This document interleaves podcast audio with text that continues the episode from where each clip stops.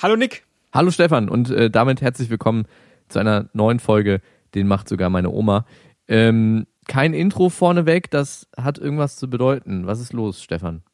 Ja, wir dachten, wir schieben vielleicht noch was vor, dieses Intro, denn wir wollten eigentlich schon längst diese, diese Folge aufgenommen haben. Und dann sind uns aber die Ereignisse in Paris und, und Hannover ein bisschen dazwischen gekommen, wo wir doch überlegt haben, kann man lustig über Fußball reden, wenn äh, eigentlich reden wir ja gar nicht über Fußball, lustig vielleicht.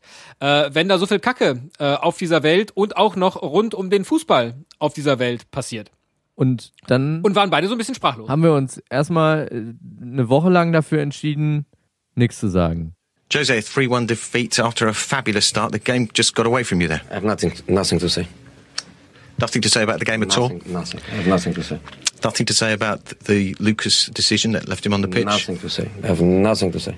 The Costa clash. I have nothing to say. I'm so sorry. I have nothing to say. Do you not think it's time to have a chat to the fans just to give them some message, give them indication of your The fans thinking? are not stupid. We heard them chanting your name. The fans are not stupid.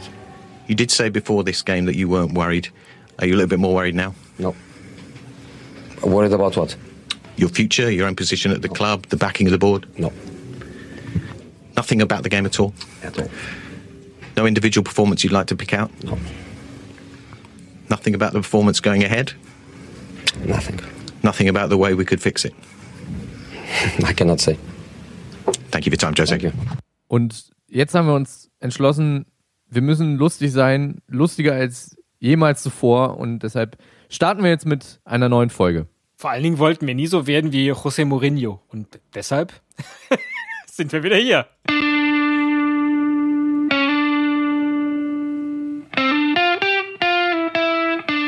Oh, den macht sogar meine Oma.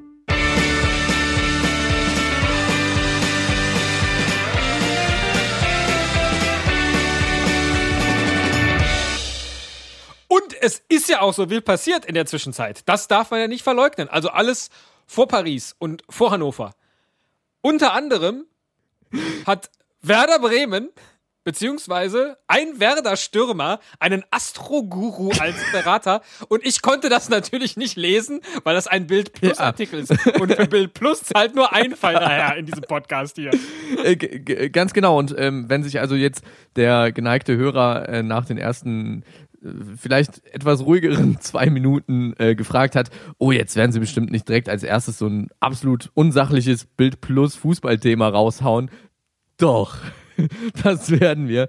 Der Werder-Stürmer, ähm, jetzt lass mich mal gerade gucken. Man muss ja auch mal sagen, wir haben die Themen ja auch alle vorher gesammelt. Die sind ja einfach in dieser Nee, Liste eben. da. Also äh, wir sind ja nur Herr unserer eigenen Liste Ja. meistens. Genau. Und äh, der Werder-Stürmer Melvin Lorenzen, äh, 20 Jahre alt, mittlerweile fünf Bundesligaspiele, äh, ein Tor geschossen, hat einen Astro-Guru als Berater. Äh, darüber hat zumindest die Bild-Zeitung berichtet. Ich lese mal gerade ein paar Auszüge aus dem Artikel vor. Also ähm, Spielerberater kümmern sich in der Regel ja um Verträge der Profis, sie regeln die Finanzen und besorgen Sponsorenverträge. Doch jetzt gibt es eine ganz neue Art Berater in der Bundesliga. Im Frühjahr trennte sich Lorenzen von Jürgen Milewskis Berateragentur T21 und ähm, der neue Agent an seiner Seite ist halt kein Spezialist für Verträge, sondern äh, kümmert sich und berechnet das Leben des Profis im Voraus. Lorenzen hat auch ein paar Zitate gegeben der Bild. Äh, unter anderem hat er gesagt, ich habe einen Berater, der große Kenntnisse in Mathematik, Astrologie und Medizin besitzt. Er weiß genau, wie es in mir aussieht und was mit mir passiert. Er kann Ereignisse in meinem Leben berechnen. Hast du auch einen Berater, äh, Stefan, der die, die äh, deine Zukunft berechnet? Äh, Deine Frau vielleicht? Oder, oder braucht man da jemanden von extern, von einer Agentur? Äh, willst du jetzt gerade sagen, meine Frau ist aus einer Agentur Nein! zu mir gekommen? Nein, aber braucht man für sowas, also Beruf, also Oder willst du sagen, sie ist berechnet worden, weil wir einfach der beste Match waren? Ich paarschippe jetzt nicht, falls das ist deine Frage. Nein, aber hat man, hat man, also braucht man für, für solche, ähm, für solche Lebensberatungen tatsächlich einen professionellen Berater? Oder sagst du, das hat man so, so in der Familie irgendwie? Mutti, Mutti sagt, Jung, unterschreib mal ruhig bei Werder, das ist, das ist gut für dich, es tut dir gut. Oder, oder braucht man da wirklich einen, einen Profi, der dir die Lebensader in der Ach Hand so. abliest? Du willst jetzt auch gar nicht über mein Privatleben sprechen, hat mich jetzt auch so ein bisschen schon gewundert, sondern wenn ich Fußballer wäre, ob ich dann entsprechend jemand bräuchte, der die Sterne für mich deutet und sagt, Oder ob du äh, deiner Frau heute mal besser zum würdest. Friseur, dann schießt du morgen oben rechts rein. G genau, ja. Würdest du Weil Mars steht im dritten Haus äh, der Venus. so ungefähr. Oder so. Ja. ja. äh, Ich sag immer, ich sag immer, wenn es hilft, ist doch gut. Er hat Das wirkt halt nicht, aber wenn es hilft, Übrigens ähm, ähm, hat er auch nicht verraten, wer denn jetzt ähm, genau sein, sein Berater ist. Ähm, er hat nur gesagt, seine Identität soll geheim bleiben. Er scheut die Öffentlichkeit. Und jetzt, Achtung, ich nenne ihn Mr. X oder Mr. Miyagi. Mr. Miyagi. wie bei, äh, wie, auftragen, Wie- polieren. wie im Film, auftragen, polieren. wie im Filmklassiker Das ist- Karate Kid. Also, Mr. Miyagi. Ja, Mr. Miyagi. Ich mein, äh, aber hallo, Mr. Miyagi hat auch mir diese Weisheit auftragen, polieren äh, beigebracht. Das werde ich mein Leben lang nicht vergessen, wie man ordentlich, naja, putzt. Und- Und falls dann ein Karate-Gegner auftaucht, würde ich ihn auch weghauen können. Lorenzen hat übrigens äh, oft Knieprobleme gehabt. Er hatte schon äh, äh, einen Knorpelschaden im Knie und einen Außenmeniskusriss. Und ähm, jetzt macht das aber überhaupt keine Probleme mehr. Und das kann er sich natürlich auch erklären. Äh, denn er sagt der Bild im Bild Plus Artikel, es wird immer besser, wenn ich seinen Rat befolge, also den Rat von Mr. Miyagi, wird meinem Knie nichts passieren. Ich fühle mich körperlich so gut wie seit Ewigkeiten nicht mehr.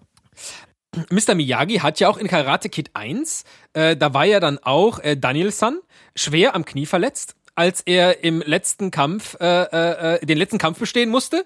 Knie kaputt, Mr. Miyagi. Er hat erstmal die Hände ineinander gerieben, das Knie schön weich gemacht, damit Daniel-san überhaupt noch stehen konnte. Dann hat er sich aber auf das andere Bein gestellt und nur noch so angewinkelt sein, sein kaputtes Knie gehabt und hat dann aber den Kranich gemacht und hat damit den Kampf gewonnen. Mit dem, mit dem Fuß, ich glaube, dem, dem linken Fuß, während er hüpft, voll unter das Kinn seines Gegners. Also, äh, für mich wird die Geschichte immer plausibler. Ich finde sie nur, sie nimmt ein bisschen viel Raum in, in diesem Podcast ein. Aber man kann das Ganze vielleicht am besten abhaken. Wolltest du noch was sagen? Nee, ich wollte eigentlich jetzt auch äh, Ja. fluffig zum nächsten Thema Nee, dann, überleiten. dann kann man das Ganze vielleicht am besten abhaken als Auftakt nach Mars. Und wir machen auch direkt so weiter. Nein, Äh, nein, nein. Wir müssen jetzt mit einer Erwartung brechen. Also wir moderieren dieses folgende Thema folgendermaßen an. Wir kommen zu etwas total Seriösem, nämlich dem Ehrenkodex bei Darmstadt. Und jetzt darfst du die Erwartung brechen. Ja. Mir, mir fällt jetzt erst auf, dass das bei Darmstadt ist.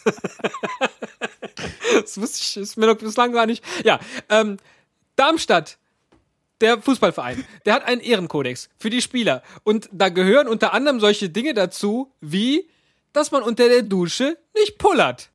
Ehre ist Ehre. Also ist halt nicht sehr ehrenvoll, wenn man in der Dusche pinkelt.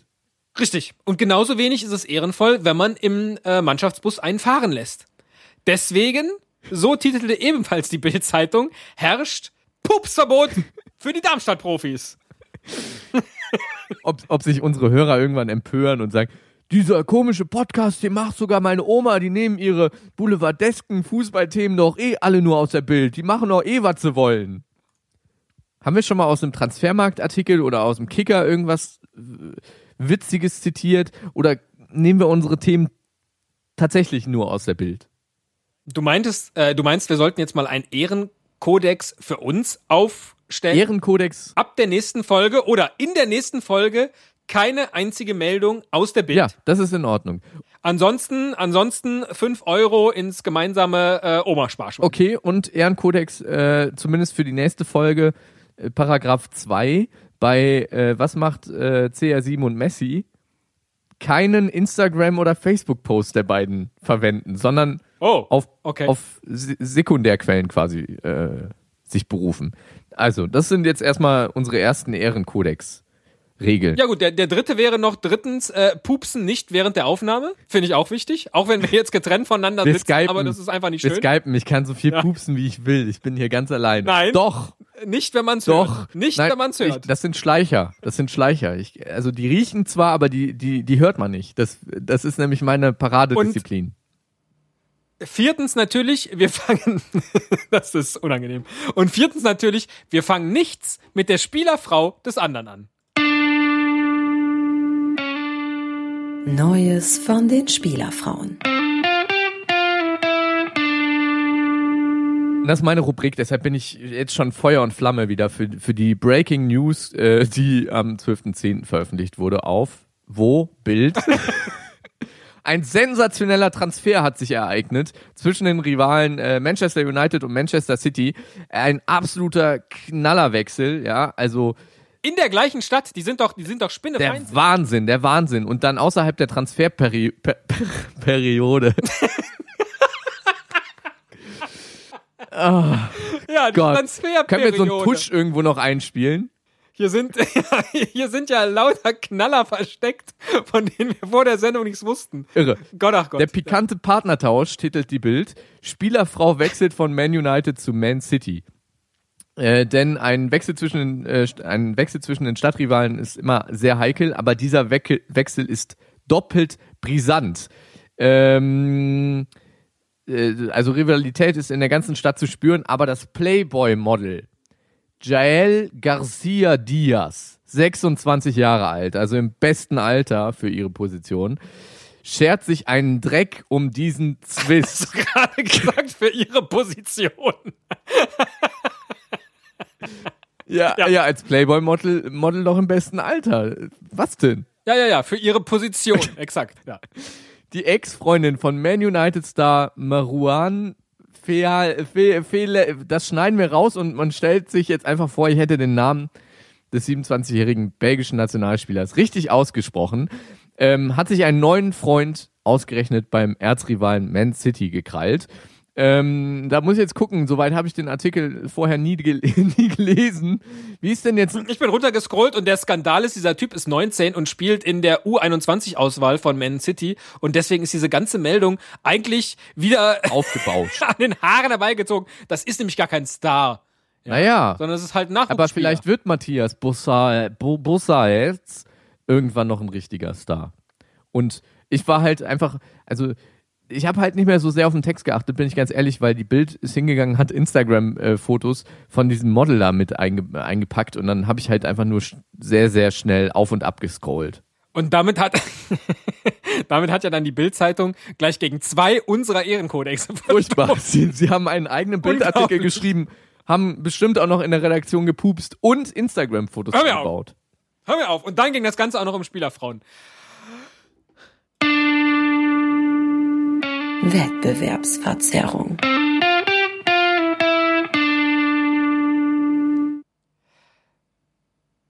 Kommen wir lieber jetzt zu einem wirklich ernsten Thema. Nachdem wir, äh, nach diesem Auftakt in die Sendung war das hier ja wirklich ein Karlauer Feuerwerk ohne Ich Gleichen. fühlte mich so wie bei einer Büttenrede. So ein bisschen. Bislang ist das äh, unsere büttigste Folge. Glaube ich auch. So, aber jetzt ist Schluss damit. In der Zwischenzeit ist uns allen klar und bewusst geworden, dass mit der Vergabe der WM 2006 nicht alles so gelaufen ist, so koscher, so solide, wie wir uns das alle bislang dachten oder erhofft hatten. Und auch ich muss jetzt etwas gestehen. Jetzt kommt's. Du hast, du hast die 6,7 Millionen äh, nämlich erhalten dafür, dass du keine einzige Stimme hattest bei der WM-Vergabe. Einfach so. Der DFB, der hatte. Meinst du, ich der würde hier sitzen, wenn ich 6,7 Millionen kassiert hätte? Der, der, da würde ich, da würde ich eher Adidas Latschen in die Kamera zeigen. Der- jeden der Tag. DFB hatte die falsche Bankverbindung, damals, als es noch nicht die äh, coolen äh, ähm, IBAN-Nummern gab, hat man sich schneller verwechselt. Ja, und deshalb ist das Oh ja, ganze Geld nicht zum Scheich in Saudi-Arabien gegangen, sondern auf dein Konto nach äh, Meckenheim. Ja, da habe ich damals nicht gewohnt. Schade. Der Scheich von Meckenheim. Ja, so, ich, ich wollte hier was Ernstes machen. Unglaublich. So, Welchen Fehler hast sammeln du mich denn noch mal gemacht? kurz. Welchen Fehler hast du denn gemacht im Zuge der WM-Vergabe und der WM 2006? Zunächst einmal, ich habe im Jahr 2006 keinen Fehler gemacht, denn in diesem Jahr habe ich geheiratet. Deine, dein, dein Spielerberater Ja, Sterne standen gut in diesem Jahr. und ich habe deshalb, du nimmst mich echt nicht ernst. Ich habe nämlich, und das habe ich, glaube ich, in der Öffentlichkeit noch nie erzählt, das habe ich vielleicht neulich mal vertwittert. Äh, Dann hat's ja keiner gelesen. ich habe, richtig. ich habe die ganze Vorrunde über dieser, dieser WM in eigenem Land, im dem Sommermärchen, so heißt es, ne, habe ich gehofft, dass Deutschland bloß nicht, bloß nicht Gruppenerster wird, denn dann war mir nicht klar, dass sie an dem Tag meiner Hochzeit spielen. Und sie sind Gruppenerster geworden. Aber es war wirklich, ich saß, das war wirklich unangenehm. Ich krieg Ich jetzt, saß da, ich krieg gerade Markus Lanz-mäßig so ein paar Fragen aufs Ohr, die ich jetzt unbedingt stellen soll. Ja, okay, dann machen wir es lieber als Interview, das ist schön, ja. Wie, wie war das für dich? Ähm, fühltest du dich während deiner Hochzeit unter Druck gesetzt, mit der, Me- mit der Messe irgendwie schnell durchzukommen? Oder zu welchem Zeitpunkt äh, ähm, in deinem, an deinem Hochzeitstag war denn dann das Spiel? Wo hast du dich gerade aufgehalten? Das Spiel, äh, das war Deutschland gegen Schweden, wenn mich nicht alles täuscht, hat stattgefunden äh, kurz nachdem die Messe vorbei war. Also es war so ein Nachmittagsspiel. Äh, als wir aus der Kirche rauskamen, jetzt überlege ich gerade, ob ich nichts Falsches sage. Nee, ich glaube, nachts haben die Leute ein anderes Spiel geguckt. Äh, und wir hatten tatsächlich überlegt, ob wir einen Fernseher äh, mit in die Location stellen, In die wo Kirche? wir geheiratet haben. Nein, da wo dann die, die Feier war. Neben dem, neben dem Und, Pfarrer. äh, wollen, wollen Sie die hier da hat anwesende der, Frau du heiraten? nimmst mich nicht ernst, Markus. Ja! Ja! Markus, du nimmst mich nicht ernst. Ja! Ach so, äh, ja. Äh, also wir haben überlegt, ob wir einen Fernseher äh, mit dahinstellen und dann wollte aber der Veranstalter, also die, die, die Örtlichkeit, wo wir gefeiert haben, die wollten dann noch GEMA äh, äh, dafür kassieren. Nee, ist das GEMA? Ja. Ja. Ne, weil öffentliche Veranstaltung und dann muss man halt Geld zahlen, wenn man da Fernsehen zeigt. Haben wir gesagt, nö. Und dann haben äh, Leute einfach Laptops mitgebracht, in die sie eine äh, mobile TV-Empfangsantenne gesteckt haben. Krass. 2006, so, so, so fortschrittlich wart ihr dann schon, ne? Und ähm, hat, hattest du den Eindruck, dass es ähm, ein, ein Schatten über, also auch wenn Deutschland gewonnen hat, aber so ein Schatten über eure Hochzeit gelegt hat im Sinne von, das war zu sehr Ablenkung und niemand hat mehr auf das hübsche Kleid deiner Frau geachtet, sondern alle nur noch auf das 1-0 und, und, und im Jubeltraumel tra, äh, Taumel gar nicht mehr den eigentlichen Grund dieser Fete registriert hat. Nein. Okay, ja, schöne Anekdote von nicht. dir. Ich wollte doch auch, ich wollte doch auch eher über die Vor, über die, die Vorbereitungsphase, nee, wie heißt das, die, die Gruppenphase sprechen. Weil da habe ich auf mehreren, auf mehreren Events gesessen und konnte mich nicht wirklich freuen, wenn Deutschland wieder das Vorrundenspiel gewonnen hat. Weil ich halt nicht wollte, dass die Gruppen Erster werden. Die hätten doch auch Gruppenzweiter werden können. Vielleicht wären sie sogar, wenn sie Gruppenzweiter gewesen wären und damit dann in einen anderen äh, Rest-WM-Modus geraten wären. Vielleicht wären die Weltmeister geworden, 2006. Was, was, was wäre dir lieber, also aus welchem Grund hättest du das lieber gehabt? Wegen deiner Hochzeit oder wegen dem WM-Titel? Na- Natürlich wegen der Hochzeit, damit niemand in die, in die peinliche Situation gerät, der Gäste sich entscheiden zu müssen, gehe ich jetzt zu dieser banalen Hochzeit oder gucke ich dieses nur einmal in diesem Leben stattfindende äh, äh, Achtelfinale. Haben viele Freunde abgesagt unter fadenscheinigen Gründen, wo du gedacht hast, also komm, also komm, das ist ja jetzt wohl sehr, sehr offensichtlich, dass du nicht krank bist. Zum Beispiel dein äh, Ich sag mal so, es Trauzeuge. ist eine Herausforderung, eine Hochzeitstorte nur zu viert zu essen. Nein, natürlich nicht. Wie gesagt, die haben doch Laptops mitgebracht. 2006, das war doch schon die Zukunft. Da war doch alles möglich. Ja, ich kann mich da nicht mehr so dran erinnern. Hast du, hast du auch irgendwas, was du mit der, was du jetzt zur WM 2006 gestehen musst? Ja, ich muss äh, zur WM 2006 äh, gestehen, das war die letzte WM, bei der ich für Deutschland mitgejubelt habe und mich ähm, ja, also noch noch irgendwie damit identifizieren konnte, dass da Bayern-Spieler dabei waren, denen ich trotzdem zugejubelt habe. So, so. Das war, glaube ich, also irgendwo fühle ich mich da auch immer noch ein bisschen schmutzig im Nachhinein, ganz ehrlich. Und was machst du seitdem, wenn Deutschland spielt? guck ich aus fußballerischem Interesse die Spiele, aber gehe von der Leidenschaft her ähnlich mit, wie wenn nachts um 2 Uhr Nigeria gegen, gegen Nordkorea spielt. Also war das ganz umsonst, dass Franz Beckenbauer Ja, also. einfach alles blanko unterschrieben hat, was ihm unter die Finger kam. Ja, äh, du sprichst ja gerade schon an, äh, äh, Franz Beckenbauer hat jetzt endlich auch sich zu Wort gemeldet zu den Vorwürfen, äh, wie kam es dazu, dass da so steuerlich alles irgendwie nicht im, also ein bisschen im Argen ist und man munkelt, dass alles eingekauft wurde. Und er hat der Süddeutschen äh, gesagt, wenn ich jemandem vertraue, unterschreibe ich alles, blanko, alles unterschreibe ich dem. Und ich weiß noch nicht, wie, ich mal, wie er diesen, also es ist ja transkribiert worden. Ich weiß nicht, wie er diesen Satz gesagt hat. Eher so Mafia-Patenmäßig. So, wenn ich jemandem vertraue, unterschreibe ich alles. Blanko. Alles unterschreibe ich dem. Oder vollkommen naiv. So, "Äh, wenn ich jemandem vertraue, dann äh, unterschreibe ich einfach alles. So blanko. Halt alles unterschreibe ich dem. Das weiß ich halt noch nicht. Was glaubst du? Ist Franz äh, Beckenbauer eher so der Mafia-Pate? der jetzt einfach so versucht, meinem öffentlichen Statement kalt sich da aus der Affäre zu ziehen, wobei er da ja nur tiefer mit reinschlittert? Oder ist er halt echt so goofy, goofy-mäßig unterwegs? Ehrlich gesagt ist mir das total egal. Ich wünsche mir nur, dass bei der nächsten Sky-Berichterstattung ein Mafia-Boss und Goofy mit bei den Sky-Experten sitzen. Das könnte dem Ganzen mm, zusätzliche Freude hinzufügen. Ist immer total schwierig, einen Satz zu beenden, während man gleichzeitig schon den Knopf fürs Jingle sucht. Einwurf. Diesen Monat war ich dann mal wieder mit einem Einwurf-Interview dran. Und ähm, das Gespräch ähm, habe ich erstmals in der Geschichte von Den macht sogar meine Oma persönlich geführt, nicht über Skype oder so oder Briefpost, wie du das sonst immer machst, sondern ich habe einfach mal dem Ganzen hier ja, ein neues Level verschafft. Ich habe gesprochen mit Lars Vollmering, Autor von 111 Gründe, den VfL Wolfsburg zu lieben. Eine Liebeserklärung an den großartigsten Fußballverein der Welt, so heißt zumindest sein Buch. Ähm, das verlinken wir auch gerne in unseren Show Notes. Bei 111 Gründe, den VfL Wolfsburg zu lieben, war ich skeptisch und deshalb habe ich ihn mal gefragt, wie es zu seiner Leidenschaft kam. Hallo, Lars Vollmering, äh, heute bei uns zu Gast, bei Den macht sogar meine Oma. Vielen Dank, dass du da bist. Freue mich hier zu sein. Danke für die Einladung. Du hast ein Buch geschrieben über den VfL Wolfsburg. 111 Gründe, den VfL Wolfsburg zu lieben. Eine äh, Liebeserklärung an den schönsten Verein der Welt, wahrscheinlich für dich.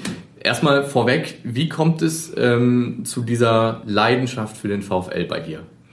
Jetzt ist es so, dass ich äh, gebürtiger Wolfsburger bin. Da ist man natürlich ein bisschen genetisch vorbelastet. Ähm, ich bin aber aus in einer Zeit geboren, Jahrgang 1975. Da hat der VfL noch ähm, äh, bestenfalls in der zweiten Bundesliga gespielt. Und ähm, da ist man dann quasi so mitgewachsen. Erst als Lokalpatriot, aber wenn man selber fu viel Fußball gespielt hat am Wochenende, dann konnte man nicht so mitfahren, wie man das vielleicht auch gewollt hätte. Aber ich kann mich noch an Zeiten erinnern, wenn man gegen Göttingen 08 auf irgendeinem Erdhügel gestanden hat und dann sich das angeschaut hat. Äh, oder auch eine meiner ersten Erinnerungen überhaupt, da war ich glaube ich so knappe zehn Jahre alt oder so, da gab es ein DFB-Pokalspiel gegen Werder Bremen, wo es bis zur 89. Minute äh, 3-1 für Bremen stand und in der 92. stand es 3-3 und es ging in die Verlängerung. Und da musste irgendwie noch äh, Kalle Riedle, der eigentlich schon verletzt in die Kabine gehumpelt ist bei Bremen, musste wieder zurück auf den Platz. So, und dann ging das halt weiter. Wir haben noch unglücklich verloren. Ähm, solche, solche Ereignisse, die prägen dann natürlich. Äh, und äh, war aber, äh, obwohl wir da verloren hatten, damals so, ein so, ein so, so ein Schlüsselerlebnis, sagen wir mal so, mit dem Verein weiter letztendlich auch äh, dann zu fiebern. Und äh, ja, irgendwann dann hat's ja geklappt mit dem Bundesliga-Aufstieg 1997. Und mittlerweile ja auch sehr erfolgreich. Äh, letzte Saison, ich spreche äh, sehr ungern darüber, habt ihr gegen uns äh, im DFB-Pokalfinale gewonnen, aber verdiente äh, Leistung und, und auch eine großartige Saison gespielt. Ähm, trotzdem, also du hast ja schon berichtet, du bist jetzt nicht der Erfolgsfan, der jetzt erst nach der Meisterschaft dazu kam, sondern äh, schon langjährig einfach dabei, seit frühester Kindheit. Trotzdem habt ihr mit Vorurteilen zu kämpfen, ähm, als Plastikclub werdet ihr bezeichnet, äh, du hast selbst gesagt, Geldsackverein ohne Tradition oder ein Söldnerparadies, was jetzt nicht äh, nur daran liegt, äh, dass VW im Hintergrund sitzt. Ähm, wie versuchst du in deinem Buch äh, dem entgegenzuwirken? Also es ist so, das wissen äh, ja wahrscheinlich auch die meisten und äh, du sprichst es ja auch an, ähm, dass im Zusammenhang mit dem VfL Wolfsburg sehr viel mit Klischees gearbeitet wird. Ähm, ich bin äh, weggezogen, just in dem Jahr, als wir die Bundesliga aufgestiegen sind, 1997, und bin hier ins Rheinland-Ruhrgebiet gekommen. Und da ist es dann natürlich so, da hat man ja, montags immer Lack gekriegt, wenn man gesagt hat, man ist Fan des VfL Wolfsburg, weil dann äh, da saßen dann die ganzen Kölner, die Gladbacher, die Schalker, die Dortmunder. Die konnten sich untereinander nicht ab. Aber wenn sie einen noch mehr, weniger abkonnten, dann waren das halt die Wolfsburger aus bekannten Gründen, weil man sich vielleicht auch nicht so sehr mit dem Verein beschäftigt hat oder auch immer nur das große Label mit den zwei großen Buchstaben da auf der Brust gesehen hat. Was die wenigsten halt wissen, das ist tatsächlich eine äh, über 70-jährige Geschichte. Die, ist, die, Geschichte des Vereins äh, ist fast so äh, lang wie die äh, der Stadt selber, der Stadt Wolfsburg selber. Ähm, das können nicht viele Bundesligisten von sich behaupten. Wie ich mal jetzt Köln mal beispielsweise nehme, ne, von den Römern gegründet. und, den, und der erste FC Köln ist jünger als der VfL Wolfsburg zum Beispiel.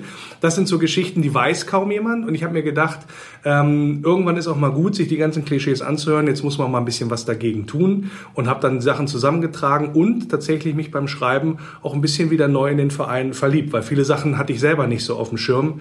Äh, Gerade aus der Zeit, äh, wo der VfL noch noch nicht so prominent auch in den Medien unterwegs gewesen ist. Also auch nochmal intensive Recherche, ähm, unabhängig davon, dass du so, so den Verein schon äh, leidenschaftlich verfolgt hast. Genau, und weil du es ja auch angesprochen hast, die Geschichte mit den, ähm, äh, mit den mit der Fanproblematik oder Fankultur, mit angeblich mangelnden Fankultur. Ich meine, letztendlich, wir haben, wir haben auch Leute dabei, die haben eine Dauerkarte und wohnen in der Schweiz. Die reisen zu jedem Heimspiel an aus der Schweiz, ja. Oder äh, es gibt äh, in China, in, in Peru, in Brasilien, äh, überall in Südafrika gibt es Fan, Fans des VfL. Ich verfolge das ja auch immer, auch dann zum Beispiel bei Facebook, wo man da entsprechend vernetzt ist. Ähm, man kann also nicht es sich immer so einfach machen und sagen, der VfL hat keine Fans, sondern äh, man muss so ein bisschen da letztendlich hintergucken. Ähm, ich weiß nicht, ob das auf das Thema kommen wir vielleicht ja auch noch. Äh, es wird immer schnell gesagt, ja, nicht mal zur Champions League kriegt ihr das Stadion voll. Da gibt es verschiedene Gründe für, warum das so ist. Das ist auch aus meiner Sicht so ein bisschen einseitige Stimmungsmache. Aber wenn dann zum Beispiel äh, 2000 Auswärtsfans mit nach Eindhoven fahren, was ja mehr als äh, fast zwei Prozent der Stadtbevölkerung ist, dann wird darüber nicht berichtet, ja. Oder wenn 6000 Fans nach Dortmund fahren, so wie vorletztes Jahr im DFB-Pokal-Halbfinale, dann ist das, dann ist das nicht mal eine Randnotiz. Und ich finde, das ist so ein bisschen ins Ungleichgewicht geraten ähm, und dem ein bisschen entgegenzuwirken, das ist auch so ein bisschen mein Anliegen. Aber du gehst ja mit den Vorwürfen auch ein bisschen selbstironisch um. Äh, zum Beispiel äh, so ein paar Gründe hast du ja hier schon auch im, im Klappentext, sage ich mal, angerissen deines Buches. Ähm, zum Beispiel, weil wir bei den Auswärtsfahrten im Blog nicht drängeln müssen. Ähm, also machst dich auch so ein bisschen letztendlich darüber lustig, über, über diese Klischees. Also es hilft ja nichts, immer nur in solche Diskussionen reinzugehen mit dem großen Schwert und sagen, ihr seid alle doof zu uns und äh, ihr habt ja alle total Unrecht, sondern es ist natürlich noch nicht alles Gold, was glänzt. Ja, ähm, natürlich und dann muss man aber gucken, wie kriegt man das positiv äh, verpackt und ähm, letztendlich ist das auch eine Form von, von Selbstironie. Wir wissen selber, dass man das, äh, dass man das Auswärtskontingent noch steigern können. Ähm, jetzt ist es aber auch so, wenn man dann tatsächlich die, die nackten äh, Zahlen mal nimmt, da habe ich jetzt leider nur die von der äh, vorvergangenen Saison, dass der VfL, wenn der VfL auswärts gespielt hat, äh, mehr Zuschauer ins Stadion gekommen sind, als wenn zum Beispiel Eintracht Frankfurt oder Köln gespielt haben, äh, äh, jeweils auswärts. Ähm, das, das scheint so zu sein, dass der VfL zumindest insgesamt interessiert, ne? weil sonst käme ja diese Zahlen nicht zustande. Nichtsdestotrotz ist es natürlich ärgerlich, wenn du ähm, ähm, mit 500 Leuten im Block steht, sitzt oder stehst und ähm, cooler werden, wenn da 2000 da gewesen, gar keine Frage. Da sind wir aber dabei äh, und ich war jetzt selber in Eindhoven beim Champions League Spiel, wie gesagt, 2000 Leute da gewesen, Bombenstimmung gewesen im Block und so. Also das sind das sind so Sachen, äh, das müssen wir viel mehr auch als Erlebnis noch herausstellen. Das geht so ein bisschen auch an die eigene Adresse, äh, auch des, des Vereins und der der Fans. Ähm, aber auf der anderen Seite muss man auch sagen, ich habe lieber 500 Leute, die richtig anfeuern, als äh, 2000 Event-Fans. Ja. Mhm. Nochmal zu den Gründen, warum du den Verein so liebst. Da gibt es sicher ein paar seichte Gründe, dazu komme ich jetzt auch noch. Und eine, einige, die dann eben auf äh, Fakten, auf die Geschichte des Vereins eingehen. Ähm, kommen wir erstmal zu den seichten Gründen. Weil wir nicht nachtragend sind, ist einer der Gründe. Und weil der VfL glücklich macht. Das klingt für mich jetzt so, als könnte das jeder Vereinsfan von sich behaupten. Gibt es noch tiefere, detailliertere Gründe dafür? Also ähm, das sind ja zwei Kapitel sozusagen, zwei Gründe, die sich darauf beziehen. Äh, grundsätzlich muss ich erstmal sagen, also der, diese 111 Gründe sind ja Bestandteil einer bekannten Buchreihe des Schwarzkopf und Schwarzkopf Verlags. Da gibt's ja über alle Bundesliga-Vereine äh, und auch international, Real Madrid, Manchester United gibt's diese Bücher. Und man ist halt auf mich zugekommen, ob ich das Buch über Wolfsburg schreiben möchte. Ähm, und da sagte ich 111 Gründe, oh, da muss ich ja bestimmt die Hälfte weglassen, aber wenn es halt Bestandteil dieser äh, Buchreihe ist, dann mache ich das. Ähm, und habe mir natürlich dann überlegt, was äh, charakterisiert diesen Verein, welche Gründe sind da auch repräsentativ. Und diesen einen, den du angesprochen hast, weil wir nicht nachtragen sind, da geht es um die Geschichte ähm, von Diego. Diego, ja, bekannt äh, als Spielmacher, der brasilianische ja, Starregisseur, äh, die Diva auf dem Platz äh, hatten wir ja äh, auch äh, unter Vertrag und die Geschichte, als er damals in Hoffenheim vom äh, quasi von der Mannschaftssitzung, als er nicht aufgestellt worden ist im entscheidenden Spiel um oder gegen den Abstieg, ist einfach aus dem Mannschaftshotel abgehauen. So, danach ist er verliehen worden, hat irgendwie in, in, bei Atletico Madrid gespielt. Und ich glaube, es gibt kaum Vereine in Deutschland, wo sich ein Spieler, der sich so etwas geleistet hat, wieder in Gnaden aufgenommen äh, worden wäre, äh, wenn nicht in Wolfsburg. Das äh, wäre, glaube ich, äh, wenn ich mir angucke, was so mit Manuel Neuer passiert und mit Mario Götze, ähm, woanders kaum möglich. Ja.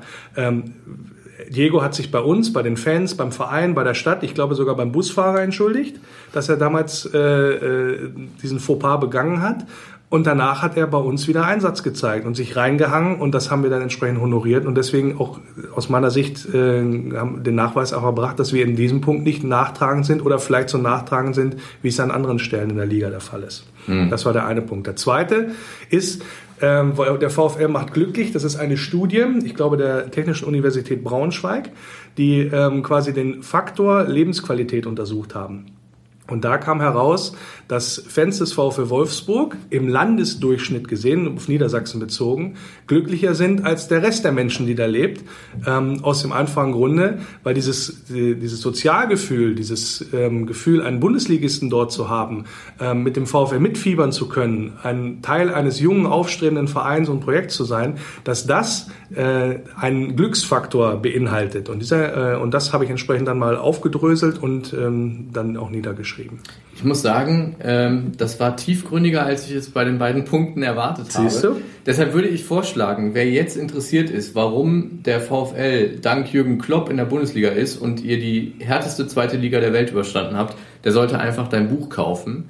Das ähm, sowieso. Das kann ich das, sowieso jedem Das sowieso, genau. Ne? Auch wegen den restlichen 109 Gründen, die wir, oder 107 Gründen, die wir da noch nicht aufgelistet haben. Ähm, zum Ende würde ich, würde ich aber noch gerne wissen, ähm, der VW steckt im Moment in einer tiefen Abgaskrise. Ihr habt äh, vergangene Saison äh, zwei Leistungsträger verloren mit De Bruyne und Perisic. Ähm, wie schätzt du die aktuelle sportliche Situation bei euch ein? Äh, was erwartest du dir für diese für diese Saison am Ende? Ja, das sind ja gleich äh, drei bis vier Fragen auf einmal. Ich versuche das mal äh, möglichst komprimiert zusammenzufassen. Also, ein zum ersten. Natürlich tangiert die VW-Krise ähm, auch den VfL Wolfsburg. Der VfL Wolfsburg ist eine hundertprozentige Tochter, kann sich also entsprechend gar nicht entziehen dessen, was dort passiert, so bedauerlich wie das letztendlich auch ist. Ähm, was mich ein bisschen an der Diskussion stört, ist die Tatsache, dass den ersten Post, den ich dazu äh, gelesen habe bei Facebook war, hahaha, VW ist pleite äh, und jetzt steigt euer Scheißverein endlich ab. Also ich kann alle beruhigen, auch wenn der, äh, wenn VW überhaupt gar kein Geld mehr dem VfL Wolfsburg zur Verfügung stellen würde, würde trotzdem weiter Fußball gespielt werden. Auf welchem Niveau das dann stattfindet, ist nochmal eine andere Frage. Ich will damit sagen, dass da auch in diesem Punkt wieder ganz viel Häme ähm, und ganz viel Klischees bemüht werden, um diese Sache entsprechend miteinander zu verknüpfen. Welche Auswirkungen das hat, ich glaube, das wissen wir jetzt äh, noch gar nicht. Zu der Frage mit den ähm, mit den abgegebenen Leistungsträgern ist es natürlich so, dass es ja nicht nur in der vergangenen Saison so war, sondern die haben, sind ja quasi mit Ende der Transferperiode mitten in dieser Saison sind Perisic und De Bruyne äh, verkauft worden. Aus wirtschaftlichen Gründen absolut äh, nachvollziehbar.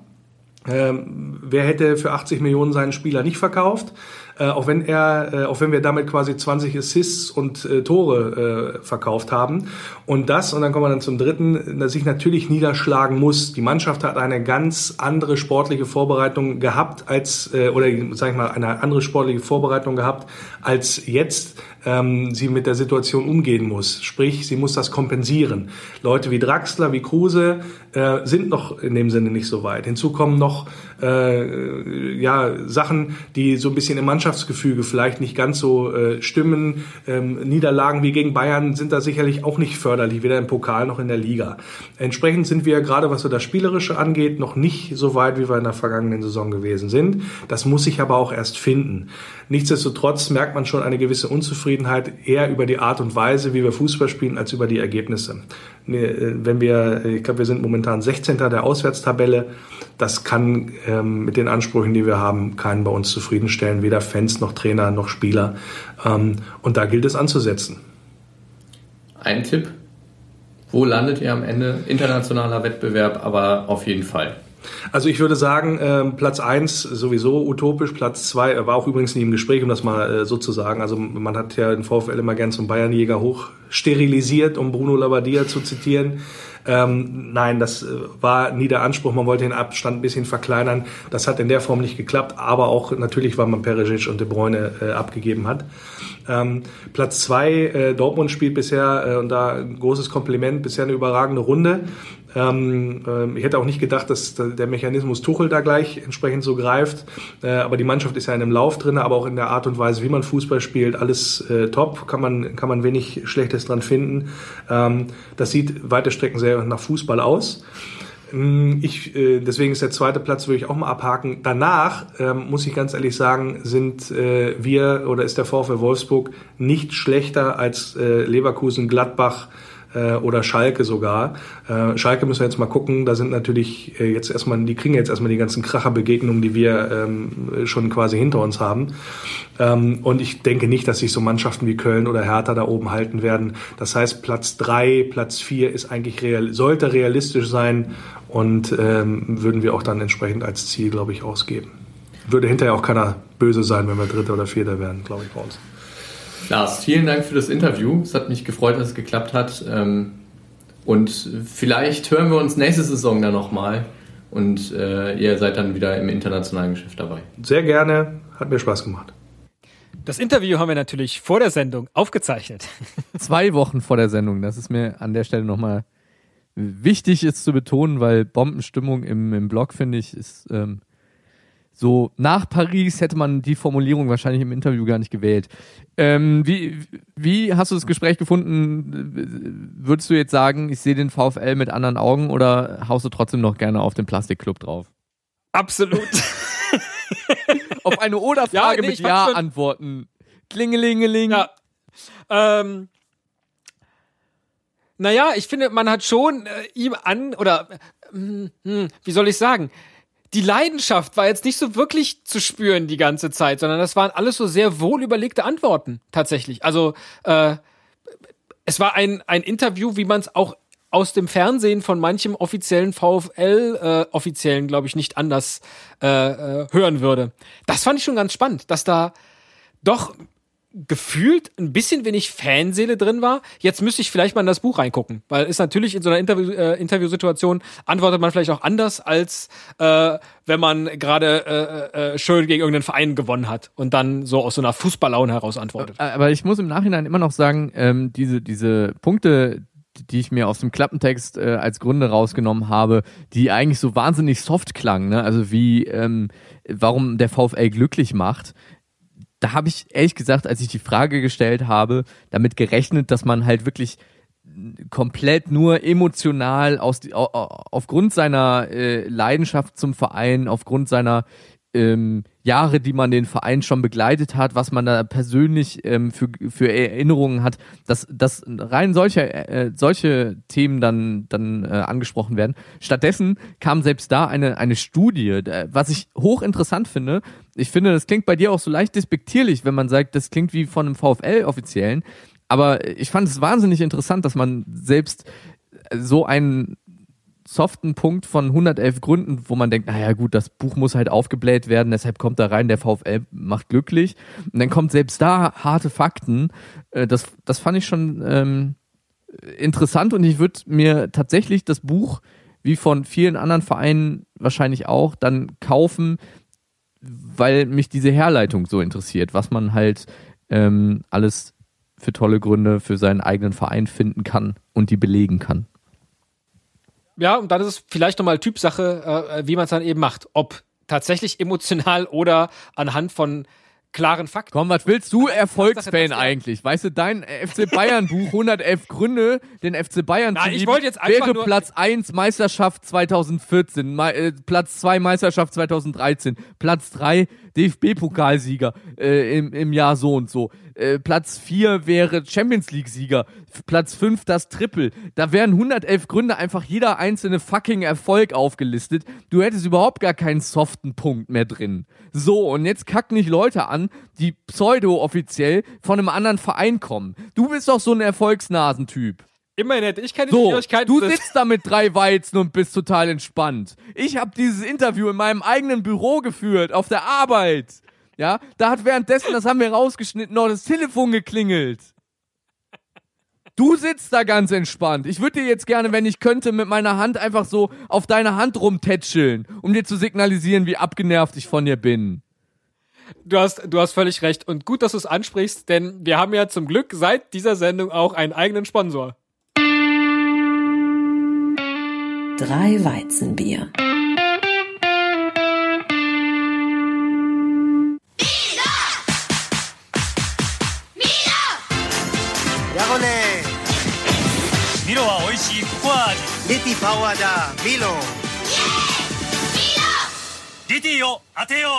Oh Mist, da ist mir ein alter Spot von Pierre Litbarski. Aus Japan. äh, jetzt statt des eigentlichen Sponsors dazwischen geraten. Das tut mir leid, aber äh, Litti Power da. Und wa- was war jetzt, was ist unser eigentlicher Sponsor? ja, äh, das kann ich ja jetzt nicht sagen. Da, ich habe irgendwie jetzt hier das Jingle nicht. Äh, äh, nächstes Mal vielleicht, gucken wir mal.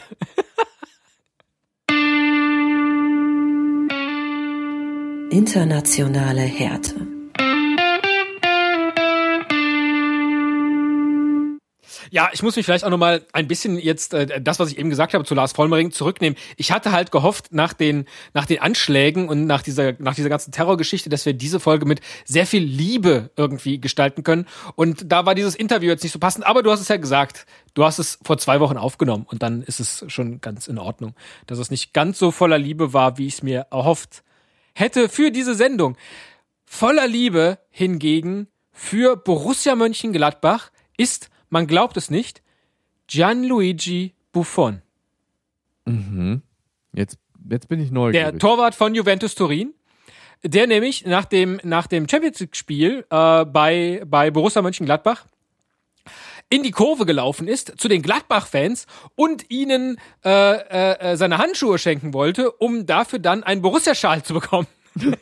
Was für eine skurrile Situation überhaupt. Und die Ultras in der Kurve haben gesagt, nö, kriegst du nicht. Ich- ich- Blöder Penner, hau ab. ich glaube, man ist halt als Ultra in der Kurve, wenn der, wenn der ähm, Torhüter der Gäste zu einem kommt und irgendwas reinreicht, äh, auch, auch nicht unbedingt darauf vorbereitet, dass er großer Fan von Borussia Mönchengladbach eigentlich ist und nur einen Schal haben möchte.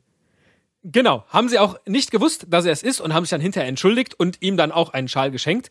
Und äh, Gianluigi, Gianluigi Buffon hat dann gegenüber der Rheinischen Post, um auch mal nicht nur die Bildzeitung zu zitieren, äh, gesagt, auf Deutsch wahrscheinlich, Ja, genau. dieser Name. dieser Name, so lang, so schwierig. Dieser Name hat mich immer gereizt. Als kleiner Junge konnte ich ihn nicht aussprechen. Eigentlich kann ich es doch immer nicht. Borussia Mönchengladbach. also das ist der Grund. Moment, hast du gerade hast du halt- gerade das äh, den O-Ton von ihm reingeschnitten oder was etwa du das? Naja, ich äh, konnte ja jetzt nicht mehr das Mafia-Boss-Zitat äh, äh, wählen, das du eben schon so großartig parodiert hast. Da, da äh, ist mir jetzt gerade die zweite italienische äh, Tonspur abhandengekommen. War auch gut, ja. Ich finde es jedenfalls total irre, jetzt auch vor dem Hintergrund, dass ich ja jetzt versuche, Fan eines spanischen Zweitligisten zu werden und es gelingt mir nicht so recht, dass offensichtlich Gianluigi Buffon nur deshalb Fan von Borussia Mönchengladbach ist, weil das so ein lustiger Name ist, den er als kleiner Junge nicht aussprechen konnte. Warst du denn schon? Und das schlägt warst, bis heute. Warst du denn schon im, im, im Ultra-Fan-Blog von äh, äh, Deportivo, wie, wie CD Lugo. Was für ein Logo nochmal? Wie, ich kann mir den Namen nicht merken. CD. CD, ja. CD Lugo. ja. Da warst du noch nicht, du hast noch keinen Schal von. Hast du einen Schal? Du hast nur diese komische Biertrikot. Was bist du für ein Fan eigentlich? Oh Gott, was würde mir wohl passieren, wenn ich da nach dem Spiel in die Kurve laufen würde und denen meine Winterhandschuhe geben?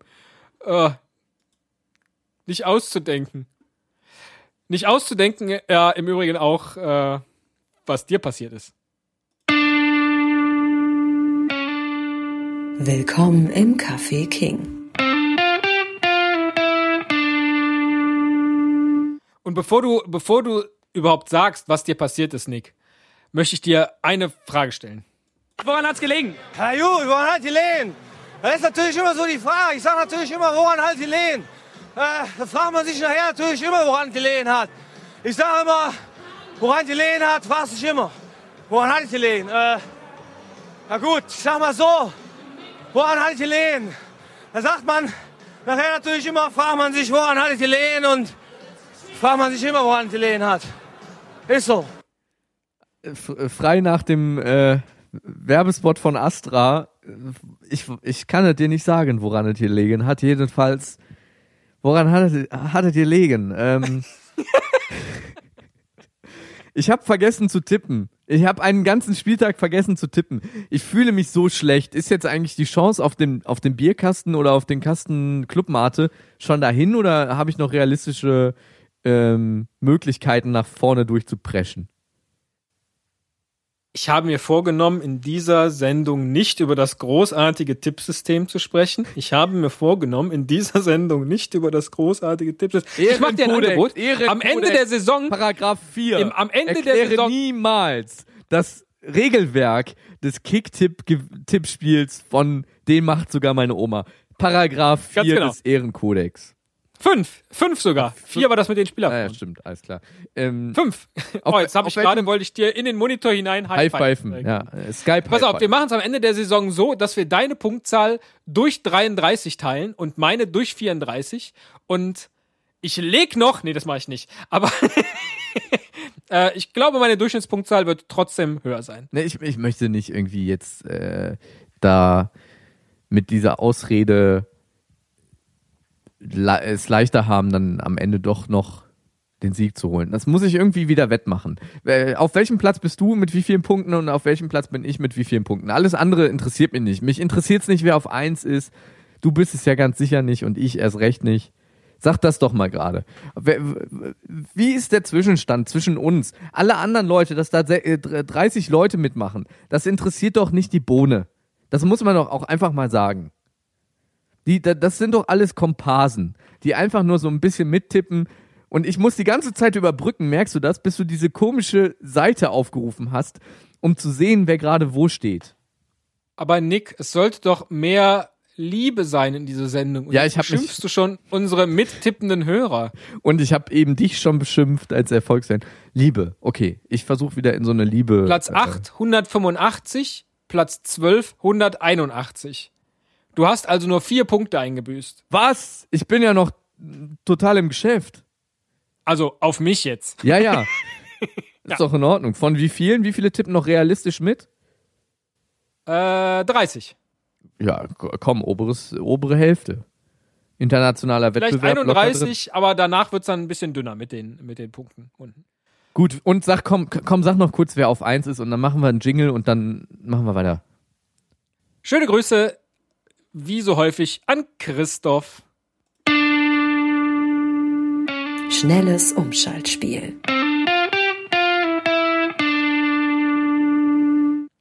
Wir haben doch äh, in einer der letzten Sendungen darüber gesprochen, wie wohl die äh, Profis damit umgehen, wenn sie in FIFA selber äh, sind, ob sie sich dann selber spielen und wie sie das dann finden und so weiter. Und jetzt ist die Tage über Twitter ein Video gegangen, wo der Junge, ich glaube er ist James Rodriguez, oder James. ist er James? James würde ich jetzt einfach sagen. James? Ist das nicht Rames? Egal. Jedenfalls, äh, wie er als ganz junger Junge vor seinem äh, äh, äh, vor seiner Konsole sitzt und Pro Evolution Soccer spielt und ein wunderschönes Freistoßtor schießt, nämlich über die Mauer oben links, äh, oben rechts in den Winkel rein und danach harter Schnitt in ein Live-Spiel, wo er auf dem Platz steht und exakt dieses Tor in einem echten Spiel schießt. Ist das nicht schön? Das ist irre. Das, das, ist, das ist faszinierend. Meinst du, dass, ähm, da, dass sich Spieler inspirieren lassen von den Toren, also so im Allgemeinen, die sie, die sie in, in FIFA oder Pro Evolution Soccer schießen, um sie danach im Idealfall im, in echt so auch zu schießen? Oder ist das Zufall? Anders kann ich mir jedenfalls nicht erklären, warum Arjen Robben so oft versucht, aufs Tor zu schießen. Obwohl der Mitspieler viel besser positioniert ist. Er kennt die Taste, glaube ich, nicht. Er kennt die Taste einfach nicht. Ja. Kommt auch auf die Controllerbelegung an, muss man ihm zugutehalten. Aus dem Alltag von Messi und CR7.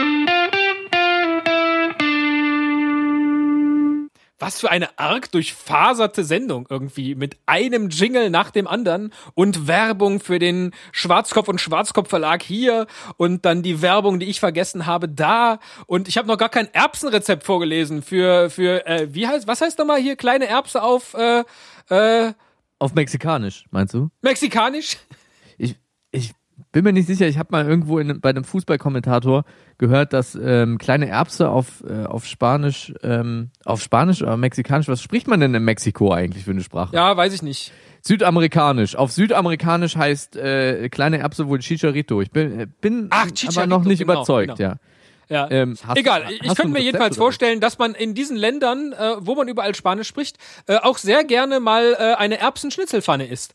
Da braucht man 125 Gramm frische Champignons, 600 Gramm tiefgefrorene Erbsen, 750 Gramm Schweineschnitzel, ein bisschen Soßenbinder, 30 Gramm Butter oder Margarine, 250 Gramm süße Sahne, Weinbrand, frische Petersilie, Salz und Pfeffer und dann mischt man das halt alles so zusammen, wie man kocht und am Ende äh, gibt dann lecker, lecker Erbsenschnitzelpfanne. Lecker. Ob es das auch im Vergnügungspark gibt, ist die äh, frage ich mich ja. Denn, Du meinst äh, den eigenen, den Cristiano Ronaldo besitzt? den, den Cristiano Ronaldo Gibt's das schon, die ja, CR7 World? genau. Nein, dann äh, die Achterbahnen nach seinen schönsten Freistoßtoren benannt sind oder so? fast. Äh, Lionel Messi war ähm, kürzlich, ähm, hat er zumindest bei Facebook ähm, direkt gepostet, ein Foto von seiner Frau und seinem Kind, nehme ich an. Ähm, war im Vergnügungspark. Und auch seine, seine Mitspieler waren wohl dabei und so hatte er einen wahnsinnig schönen Tag. Sieht richtig spaßig aus. Das ist halt ein bodenständiger Typ, der Messi. Der hat zwar Milliarden am Konto, aber das ist ein bodenständiger. Was macht hier eigentlich sein, seine, seine Knastgeschichte? Seine, was für eine Knastgeschichte. Na, seine Steuerhinterziehung. Ach so, ja, aber das, also, ja, da kann man sich doch nicht so aus der Ruhe bringen. Da muss man, äh, da muss man auch einfach mal Freizeitpark, so ein bisschen zur Ablenkung. Ja, finde ich gut. Ist zumindest, ist zumindest äh, äh, was, was ans Herz geht und voller Liebe ist. Und ich nehme auch an, dass CR7 das gleiche empfindet, wenn er seine neuen Schuhe in die Kamera hält, sein, nice, sein neues Parfum, wenn er das in die Kamera hält, oder wenn er, Er, weiß ich nicht. Er hat jetzt äh, mit Herbalife äh, 24 äh, einen neuen Energy Sports Drink äh, auf den Markt gebracht. Da hat er auch ein sehr schönes Foto bei Facebook gepostet. Wir verlinken es natürlich in die Show Notes.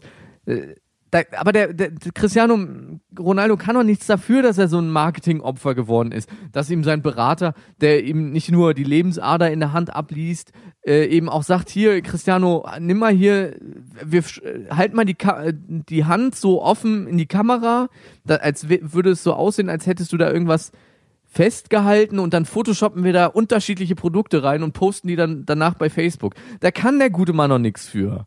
Das ist doch Nee, alles, stimmt. er ist doch ein Instrument der Marketingmaschinerie um ihn rum. Der braucht den Manager, den Berater hier, Mr. Miyagi vom, vom Werder Bremen Stürmer. Der würde ihm dann mal sagen, halt, stopp, jetzt, jetzt meditiere ich. Und selbst Mr. Miyagi sagt ja, auftragen polieren.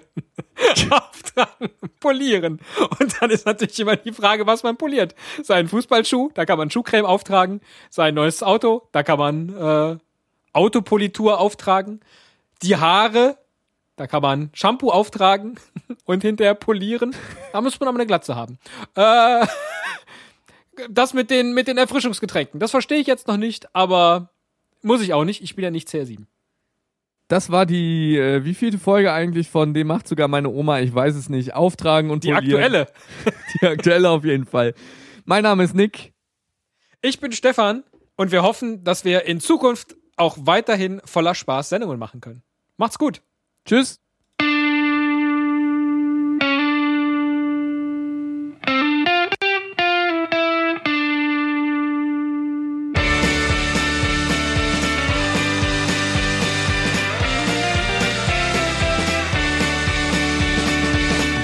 Den macht sogar meine Oma. Fußball mit Stefan und Nick.